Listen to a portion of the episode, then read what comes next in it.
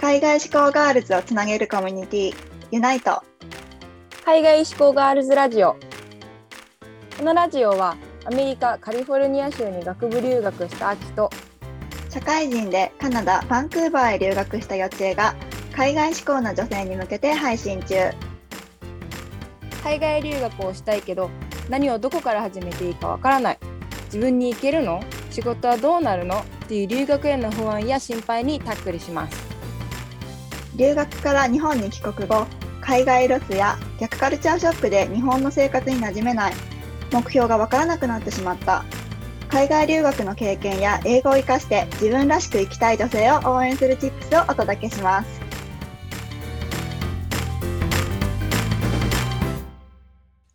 What's up everyone? 皆さんこんにちは。今日のエピソード3では学生時代にできる留学の種類について話していきたいと思います。まず、まあ、留学って聞いてもよく連想するのが学生時代に例えば1年ぐらい交換留学とかっていうのが印象が強いのかなって思うんですが幼稚園の大学時代ってどういう留学がオファーされてた？学校で。うんとね、私の学校は、まあ、語学の大学ではなかったっていうのも大きいんだけど、うん。まあ、一応英文科っていう学文学部の中の英文科があったので私はそこに通っていてうん。で別にでもその学生だけに向けたわけではないもう全体的にあの短期留学、まあ、夏休みとか春休みとかの、まあ、4週間から5週間ぐらいで行けるようなあの短期留学だね。語学留学っていうの？うんとかっていうのが一つ。それが結構プログラムの数的には何個かあって。うん。イギリスとかアメリカとかオーストラリアとかから選べるっていうものが一つとうん。もう一つは本当にあの本当にこの学年で一人だけ選ばれるあの優秀な子が選ばれる単位も交換できる1年の留学姉妹姉妹校と留学っていうのがあったのでその2つだけだった私があったのは。学年で一人だけだったんだ。うん、だって 本当にねうちちっちゃい学校でそんなにお金なかったからだと思う公立だからさうん、なるほどね。そうやっぱり大学に行ってると休みの夏休み中とかに1ヶ月とか2ヶ月行く留学とかあとは交換留学とかその1年間の交換留学っていうのが、まあ、結構聞く話かなって思うんですが実はその留学にもたくさん種類があってで私はちょっと、まあ、イレギュラーというか特殊な留学をしたのでちょっとその紹介もねしてこんなにいろいろ種類があるんですよっていうのを紹介していきたいと思ってるんですが軽く私の留学について紹介すると、えっと、前回のエピソードでこうお試し留学みたいな感じでニュージーランドの高校に2ヶ月ぐらい行ってたっていう話をしたんですがその高校で留学をした後にやっぱり自分は大学で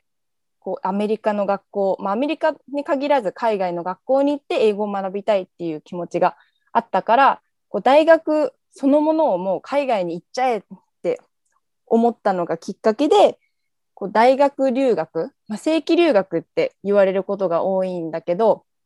正規留学をこう目指してちょっと勉強を始めてで正規留学っていうのは短大で行くこともできるし4年生大学で行くこともできるんですが私の場合はまだ何年間行きたいかとかどういう勉強したいかっていうのがちょっと分からなかったっていうのもあって大学の4年間行く前に短大からスタートして2年間あ2年半かな？やってその後大学3年目で、えっと、4年大学に編入してでその後そのままアメリカの大学院に留学を続けました。なので、まあ、1年間だけとかじゃなくてこうやってこう大学そのまんま行っちゃったり大学院行ったりっていうケースもあります。でここで留学の、まあ、種類を軽くお話しすると大体4つぐらいあるかなって思ってて例えば初めに話していた短期留学と長期留学大体短期っていうのは23ヶ月とかまあ1ヶ月の場合もあるかなあとは長期留学はだいたい1年間。で、2個目が交換留学。3個目が、えー、私が行った正規留学。で、最後が大学院留学。で、こう4つあるんだけれども、こう幼稚園の場合ってこういういろんな留学の種類があるっていうのって学生時代とかこう留学行く前とかって話って聞いたりしてた？うんそれが学生時代の時って与えられたものにしか目がいかなかったから、うん、やっぱりその選あるものから選ぶっていうことしかしなくて全然知らなかった。だからもう本当に夏休みとか春休みに行けるものもしくはもう1年で単位交換で1人だけ選ばれる、うんうん、その形しか知らなかったからこんなにあるっていうのはね全然今になって知ったって感じ。そうだよね私も初め、高校生の時は全く知らなくてみんなやっぱりこう先輩とか周りの近所のお姉さんとかは交換留学をメインにやってたからもうそれしか選択がないのかと私も思ってたんだけどもう偶然私の行ってた高校が結構英語に力を入れてる高校でそこの英語の先生からなんかこういう留学ってあるんだよっていう話を聞いて初めてあ留学ってこんな短期だけじゃないんだっていうことが分かってそこから、うん、あじゃあ大学でもう留学行っちゃおうかなっていうのでこう思い立った感じだったからその高校の先生にそのオプションを言われてなかったら多分自分は普通にそのまま日本の大学行って1年間交換留学とかやってって進んでたと思うんだよね。うん、そうだね。高校の時にそういうオプション選択、オプションを選択肢として与えてくれる人とか全然いなかったから、そう。もうそう英語をね、もしかして秋みたいに英語をに力を入れてる学校だったらね、もしかしてそういう先生がこう言ってくれることもあったかもしれないけど、私の行ってた学校は本当にその大学？国公立大学に進学することが言うなんか一番大事みたいなところだったからね、うん、なんかそういう視野がねあんまり広がらなかった。そうだね。あとは、うん、どうしても高校入ってこうセンター試験とか、まあ、今もセンター試験ってあるのかな、うん、もしかしたらないのかもしれないけど 大学受験ってこうすぐ始まっちゃうからなんかみんなあんまりこうなんて言うんだろうな大学で留学行くっていうよりかはとりあえず日本の大学に進むために準備をし始めるからあんまりそもそも海外の大学に行くっていうオプションが自分の中にないのかもしれないね。うんねなかったね。てか知らなかったからっていうのもあると思う。その、うんうん、海外の大学に行けるんですか？みたいな。ねそう、うん、なんか私の場合そう自分で4年大学行きたいって思ってこう自分の家族とかに話しても家族もそもそもそういうことができるなんて知らなかったから、うん、そんな大丈夫なの？とか言って私は別に高校生高校生というか学生時代別に勉強もできる方じゃなかったし好きじゃなかったし高校も進学校じゃなかったからなんかそんな頭でいけるの？みたいな感じでみんなが心配してて。そうだけどそうそんな勉強ができなくても留学はできるんです。と、うん、いうことでそう私も、まあ、そこから勉強して、まあ、無事短大入ってあと大学に編入して大学院まで行けるので勉強ができなくてもいつからでも勉強はできるようになるんです。うん、はい。そう で、えー、っとそう留学の種類はこんな感じでたくさんあってで例えば大学のうちに留学行きたいってなると交換留学とか、まあ、短期長期の留学になるかなって思っててやっぱやっぱり交換留学だと本当交換向こうの姉妹校とかの学生とこうスイッチして留学に行くわけだから枠が決まっちゃってる。から幼稚園の大学もそうだったと思うんだよね。その、枠が、ね、そう決まっちゃっててここは結構 competitive でこう本当に優秀な人とか、うん、 TOEFL 何点とか。ああそっかそういう基準があるのか、うん、だから行きたくてもねそこに満たない場合って多くの人がそのチャンス逃しちゃうっていうのもあるからなんかそれと並行して短期とか長期留学も結構大学にあることが多くてこの場合は、まあ、自自費になることが多いと思うんだけど交換留学はだいたいもう自分が日本の学校に払ってるお金をそのまんま払い続けて留学に行けるっていうシステムだけどもう一個のまあ短期長期で行く場合は、まあ、大学向こうの大学のお金に合わせて払ってそれで交換交換留学っていうよりかは、まあ、自分が行きたいから行くっていう感じになるからなんかまあもちろん、ね、留学ってお金もかかるしそんな簡単にできるわけでもないけど必ずしもこう交換じゃないといけないっていうわけでもないからなんかそれこそ1年も行きたくないからとりあえず夏休みの間だけ行ってみたいなっていう人はもう短期とかあとは交換留学の枠には選抜されなかったけどどうしても行きたいっていう人は、まあ、長期の1年間とかあと2年間行ってる人もいたかな。だからなんか行きたいっていう人はなんか必ず交換留学でしか行けないっていうわけじゃなくてこういう他のオプションもあるっていうのは意外と知らなかったりすると思うんだよね。うん、そうで、まあ、正規留学と大学院留学に関してはもう自分でちゃんと受験というか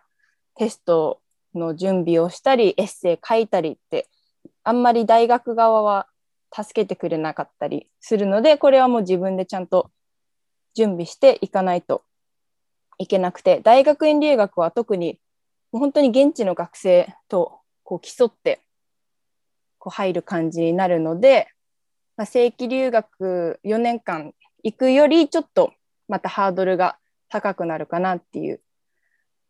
感じかな。でこういろいろね留学の種類もあるけどなんか自分はどの留学が合ってるとかわからない人ってなんかいるかなと思ってて私も初めどの留学が自分に合ってるのかわからなかったしなのでちょっとこの後半では、まあ、どういう留学が合ってるのかなっていうのをちょっとアイデアをお話ししていきます。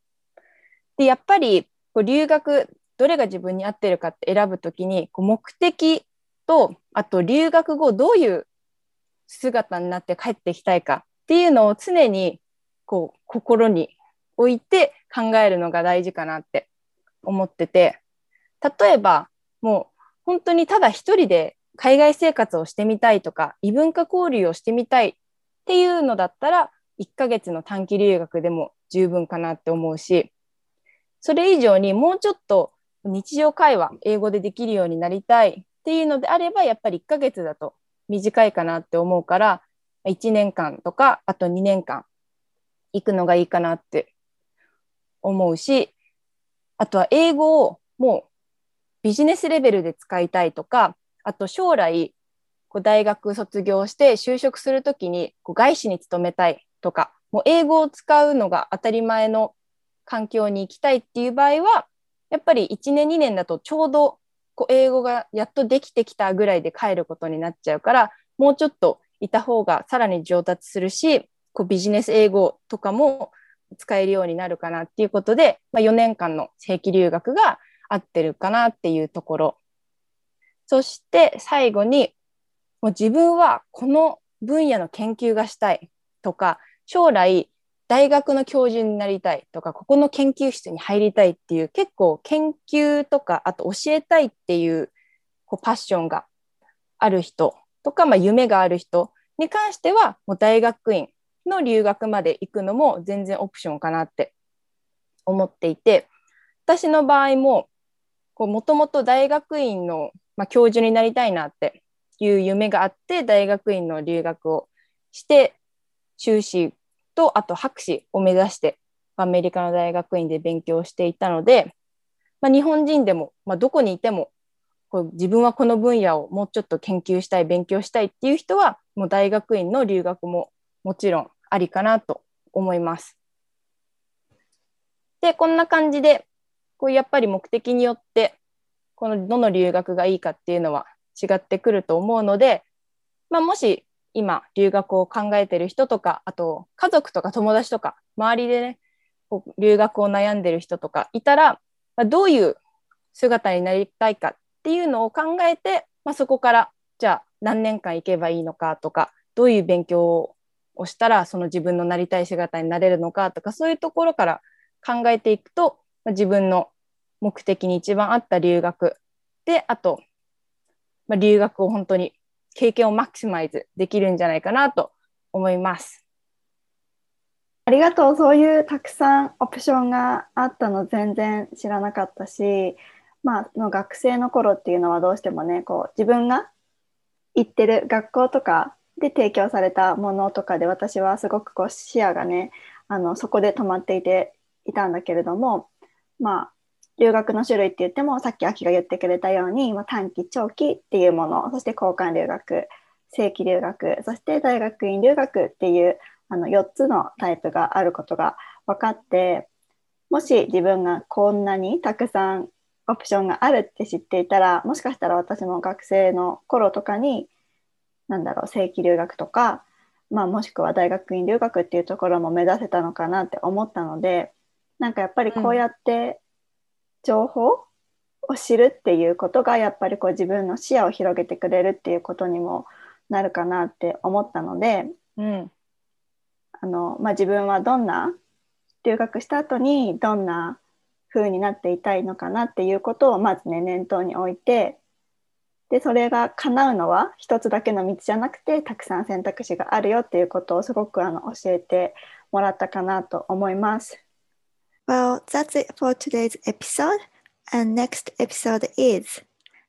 次のエピソードでは次世代ガールズのコーチとしてご活躍いただいている萌えさんにお越しいただきます。えっ、ー、と、萌えさんと私たちとの対談をぜひ皆さん楽しみにしていてくださいね。See you!